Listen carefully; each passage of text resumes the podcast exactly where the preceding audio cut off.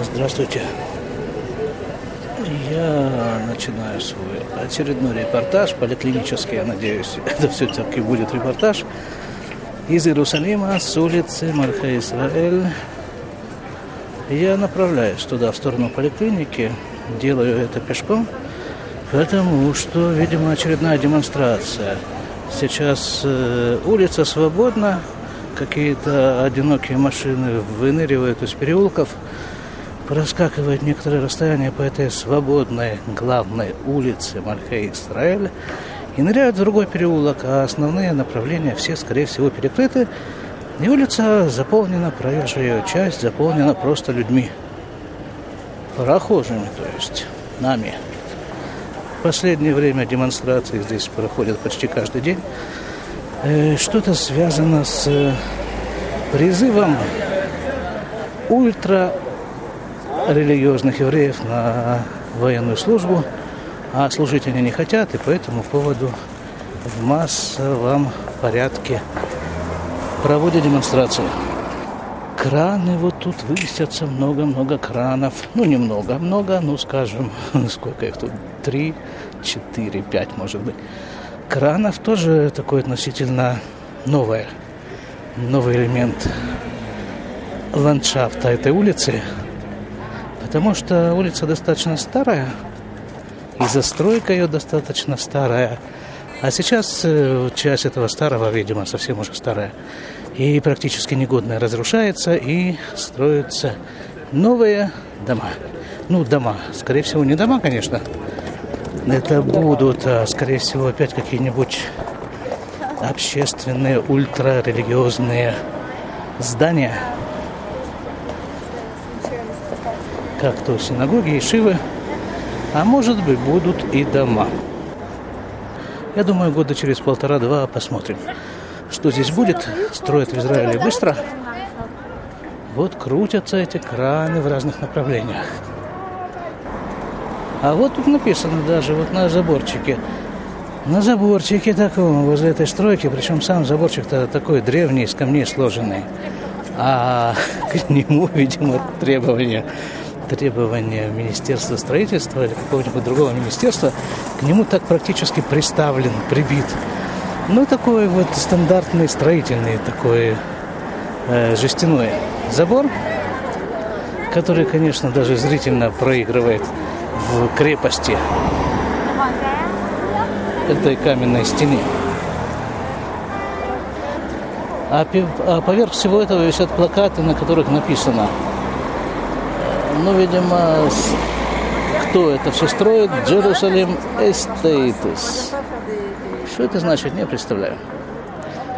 Ну и картинки, как это все будет выглядеть, выглядеть внутри и снаружи, очень привлекательно.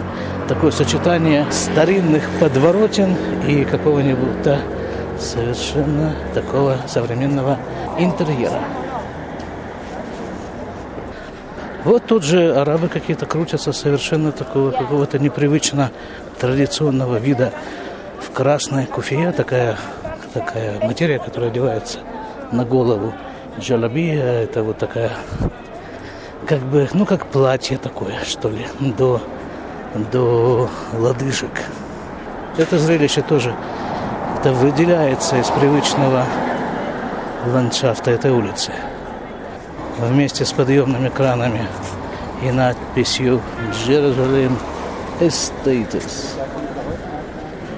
Хорошо, я продолжу свое путешествие в сторону поликлиники. Если будет что-то любопытное, включусь и поставлю вас в известность. А вот сейчас я прохожу мимо э, так называемого Цомет Тнува, перекресток Тнува.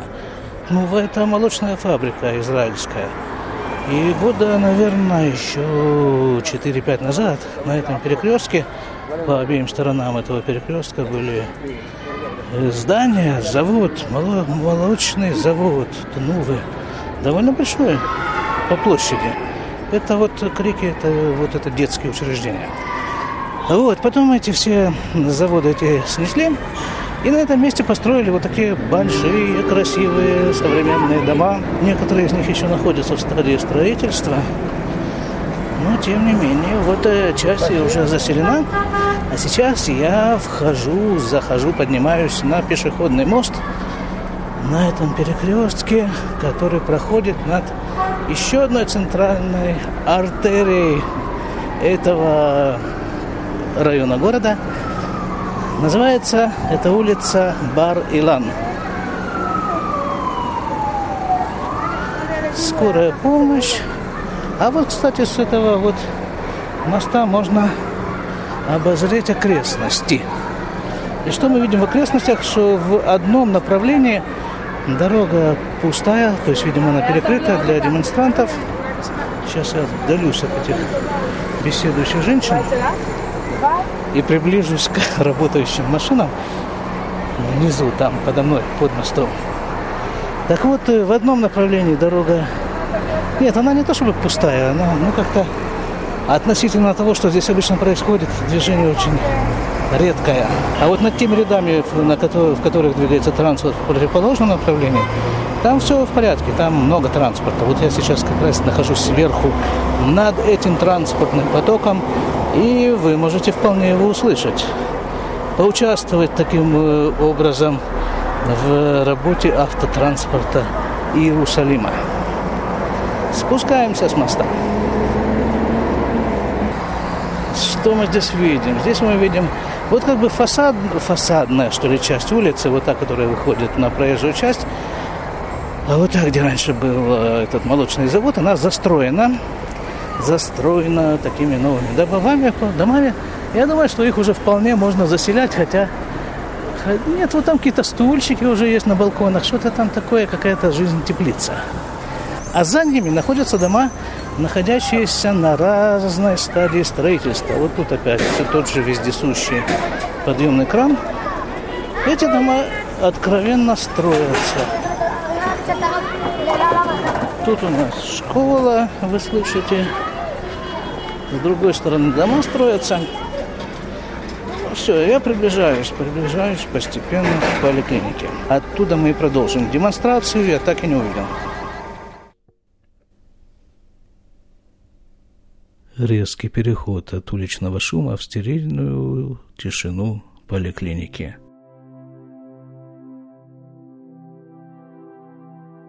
Девятнадцатое октября 2017 года, три часа сорок минут – то есть до начала, официального начала моей работы остается 20 минут, надеюсь что-то сказать.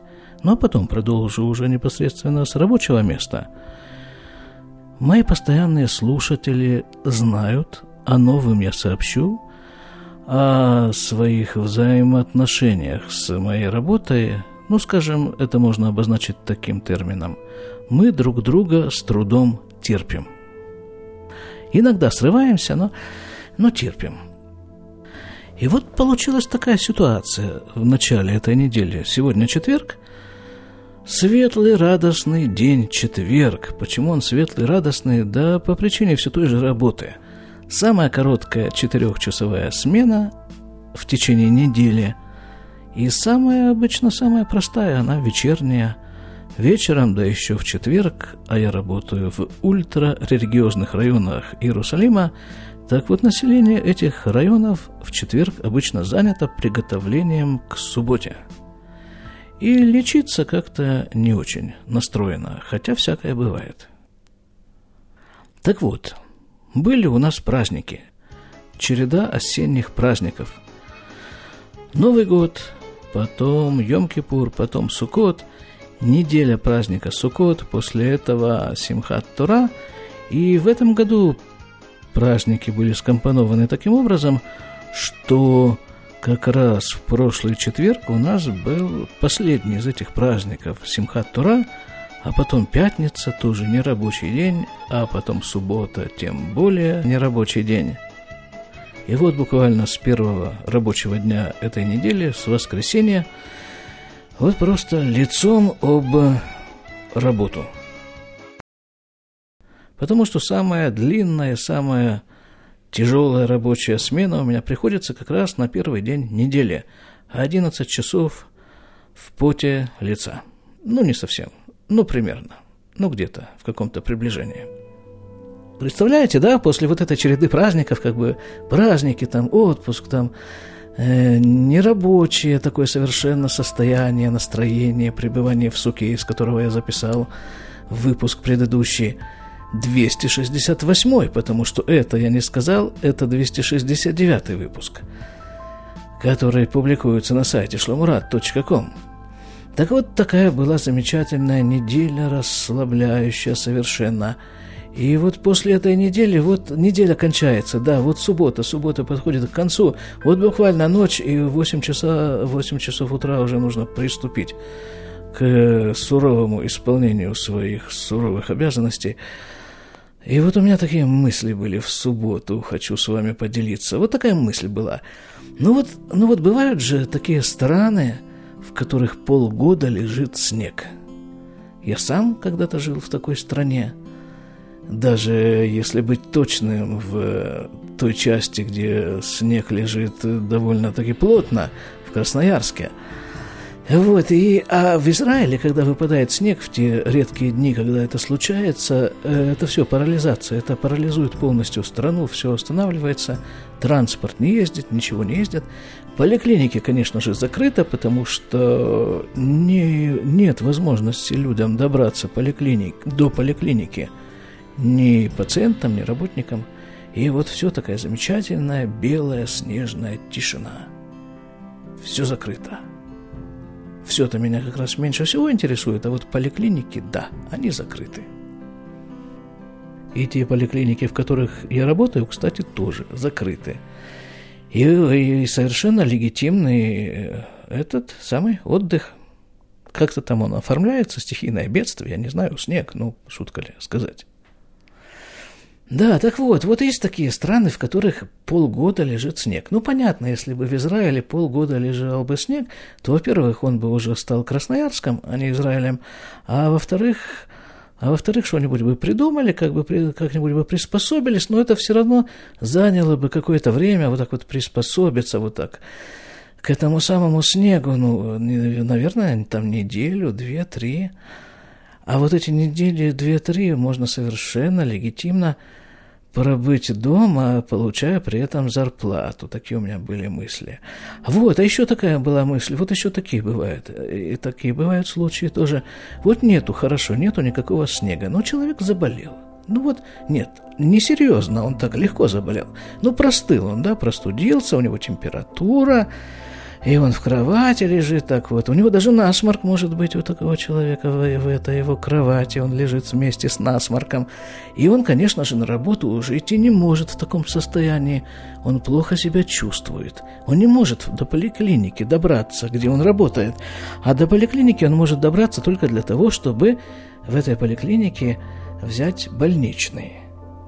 А поскольку я живу в деревне, и поликлиника у нас деревенская, то там предусмотрена такая возможность. Можно просто в нее позвонить в эту поликлинику и сказать секретарше, мол, дорогая секретарша, болею я. Вот, и болею я вот с такого числа и по такое. Вот подскажи там, чтобы мне там подготовили больничный на это время. И дней на пять вполне можно себе вот в поликлинику позвонить, сказать, чтобы дней на пять выписали больничный. А когда вот в таком состоянии человек звонит в поликлинику, ему выписывают больничный, то ведь его состояние сразу улучшается, да? У него может и температура сразу упасть там чуть ли не до нуля, и вообще все хорошо, и как бы насморк уже ему не мешает особо, потому что пять дней он совершенно законно сидит дома на совершенно законном больничном листе, прямо на нем и сидит – и там записывает подкасты, может быть, он, потому что температуры у него уже нет. Вот, пять дней, такие вот бывают еще случаи в жизни. Или хорошо, допустим, ну, допустим, уже пришел я в поликлинику, уже вот в этот первый рабочий день я пришел в поликлинику, и тут раз и вместе со мной зашел там какой-нибудь террорист поликлинику какой-то, араб какой-то, ИГИЛ, да, ну и нож вытащил, или не успел даже нож вытащить, тут я его там трах, бах, повалил там, расстрелял там, задавил трактором там что-нибудь еще там, катком вот размазал по этой поликлинике. В общем, победил. И тут все приехали, и, и это, и меня сразу наградили там и назначили меня там сразу, ну, скажем, не знаю, министром обороны Израиля, да, а тут как раз выборы в Израиле случились и выбрали как раз того, кого нужно, а меня оставили таким министром обороны Израиля, и мы тут уже все вообще, всех, везде, всегда победили мы, а, а, а, а на работу не пошли в поликлинику потому что нам некогда, потому что нам нужно побеждать всех. У нас э, очень ответственная работа. Мы министры здравоохранения, чего там мы, этого, обороны, да неважно чего, мы министры, главное, чтобы чтобы на работу нас, нашего министерского поста в поликлинику не отпустили. А вот еще Машеха, да, вот мы все ждем Машеха. В русской транскрипции это Мессия. One, two, three.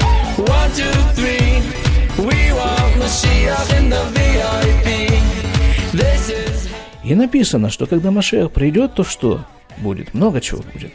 Но одна из тех основных вещей, которые будут и которые находятся в русле нашего повествования, это вот такая, вот э, написано, что все выздоровеют сразу. Вот все вообще, никто никогда ничем не будет болеть. Вообще, и все поликлиники, главное, закроются. И люди ходить будут в поликлинику, может быть, только как в музее, а работать в ней никто не будет, потому что а что работать, когда все здоровы?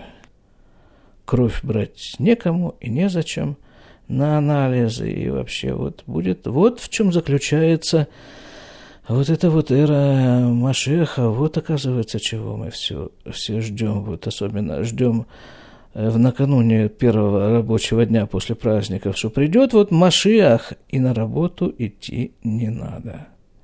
А вот эти все вот замечательные мысли, вот эти приключения и мои назначения на самые разные новые должности, они происходят, конечно же, с сохранением заработной платы как минимум, а то и с ее значительным повышением. Ну вот, я перебрался уже в свой рабочий кабинет, э, включился, так сказать, в рабочую обстановку, которая заключается в том, что я сижу возле компьютера, ни одного человека нет, а на часах уже шесть, то есть два часа я уже совершенно официально работаю. Правда, тут меня попросили, я сходил домой к одному дедушке. Дедушка совсем лежит, совсем не двигается. Просто дедушке уже 93 или 4 года, что-то около того. Ну и вот, э, так мало того, что он лежит и не двигается, он еще и не пьет и почти не кушает. Ему нужно ввести жидкость в организм. Вот я ему там поставил, настроил этот ввод жидкости в организм. И все, на этом вся работа пока закончилась. Так вот тогда, вот э, в первый день недели, рабочий, сразу после праздников, я пришел на работу, несмотря на все мои эти удачное очень э, предложение к э, Всевышнему, как бы мне не выйти на работу, он меня все-таки на работу привел. И привел меня не одного, а привел с целой компанией людей, которые э, вот за время праздников они там заболели или что-то там у них случилось, и вообще им некогда было за время праздников там заниматься здоровьем. В общем, все они пришли. Все они пришли в поликлинику. И вот 11 часов я там трубил, трубил во все рога. И... Не знаю, одних только швов снял, не знаю сколько. Ну, наверное, с десяток. Если не больше. Там, да тут же у нас ведь э, вовсю началась, давне, э, точнее, началась-то она уже давно, она продолжается в полном разгаре. Компания прививок против гриппа, о ней мы уже говорили много раз. И вот люди пришли прививаться против гриппа, и пришли еще делать всякие уколы и уколы, которые они не доделали за время праздника. Но вот это Лермонтов э, очень удачно высказался по этому поводу. Написал «Рука бойцов колоть устала». И это я прочувствовал на своих руках. Колоть их в вену, не в вену, во все что угодно – а вот такой вот случай, такой довольно показательный случай, произошел, ну, где-то там, на этой неделе. Разгар вот этого всего, вот этого безраздела, вот этого его медицинского, когда все приходят и подставляют там, что им куда уколоть. Вот и в этом, вот посреди всего этого приходит тетя с девочкой, девочке лет 12, наверное. У девочки рука забинтована, и тетя говорит, вот надо ей сделать прививку от столбняка, потому что она поранилась. Ну, здорово, говорю, замечательно. Направление у тебя есть от врача на эту прививку? Там в компьютере должно быть. Открываем компьютер, нету направления.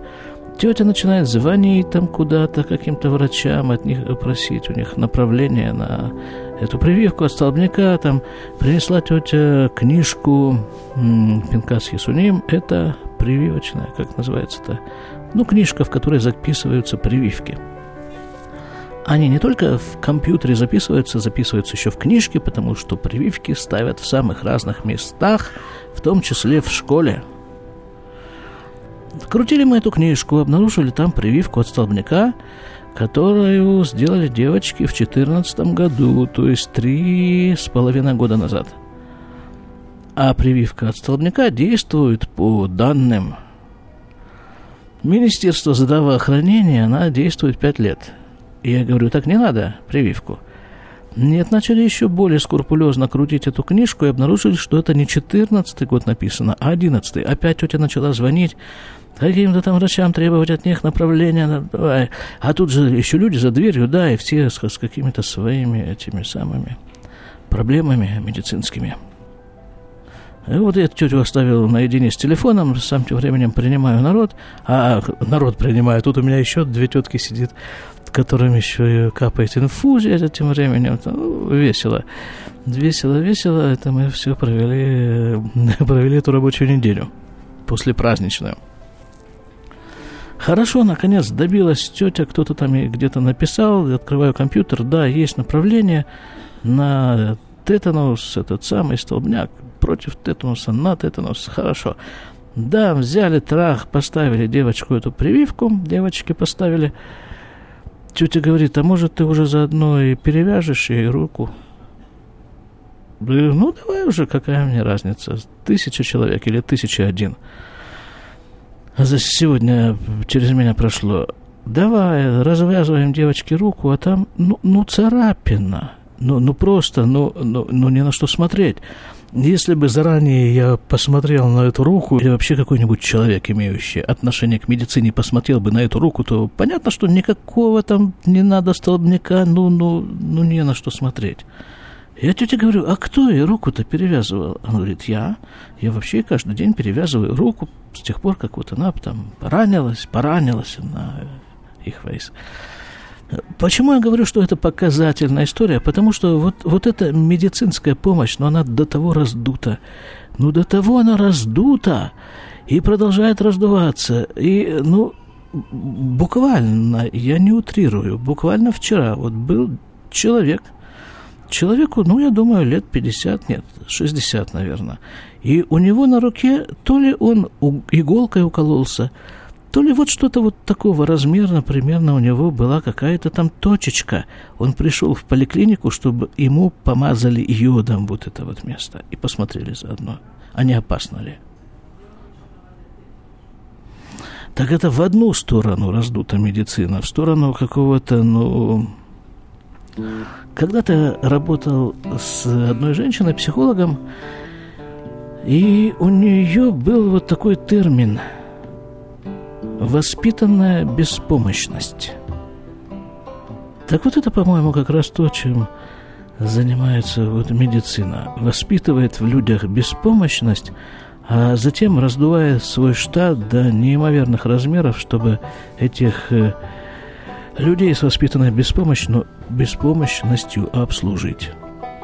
Это одна сторона. А другая сторона, в которую раздувается медицина, это какие-то супер-сверхсложные какие-то системы обследования, обнаружения там чего-то, каких-то на уровне генетических отклонений, там чего-то там. Ой. Ну, кто еще тут всегда найдет? Если человека тщательно выпотрошить на разных э, приборах, то, конечно же, у него найдется болезнь. И потом эту болезнь нужно то ли лечить, то ли там что-то еще с ней делать. Хотя, конечно, лет там 10 назад, еще до развития вот этих всех приборов, таких сверх, супер, там каких-то технологичных приборов. И вот эти 10 лет назад э, такой э, вот этот человек был бы признан совершенно здоровым и годным ко всему чему угодно. А нет, вот нашли у него болезнь, он теперь больной. Он, кстати, может теперь на работу не ходить, может быть. Если он, конечно, в поликлинике работает. Ну, это так, к слову. Был небольшой перерыв. Папа привел своих э, детей, своих э, семерых детей. На прививку все получили прививки, включая папу. Папа сказал, что он привел только тех детей, которым еще не исполнилось 12 лет. Старшие дети подойдут попозже. Слава Богу, есть дети в израильских семьях. Если возникают некоторые арифметические проблемы, как это вот, мол, 7 детей и младше 12 лет, то там было двое близнецов, которые тоже получили свои прививки от гриппа. Дай им Бог здоровья, даже с прививками от гриппа. Вчера тоже приходили люди привиться от гриппа. Один парень, ну лет, наверное, на 16 примерно.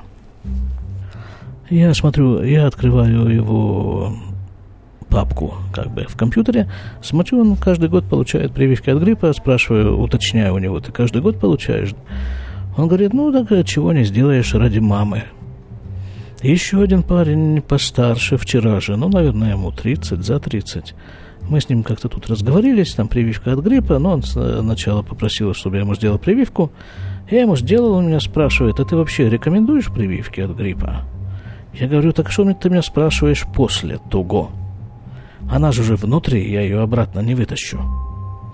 Из тебя эту прививку. Он говорит, ну так вообще, вот как, вот ты сам себе делаешь прививки от гриппа? Я говорю, да не дай бог. Он говорит, ну как же ты, ты же людям делаешь, а себе нет. Я говорю, ну а что, я враг себе, что ли? Нет, я людям тоже не враг, небольшой враг людям, но себя-то жальче. Не, на самом-то деле я э, все это не так ему объяснил, и думаю, я немножко по-другому.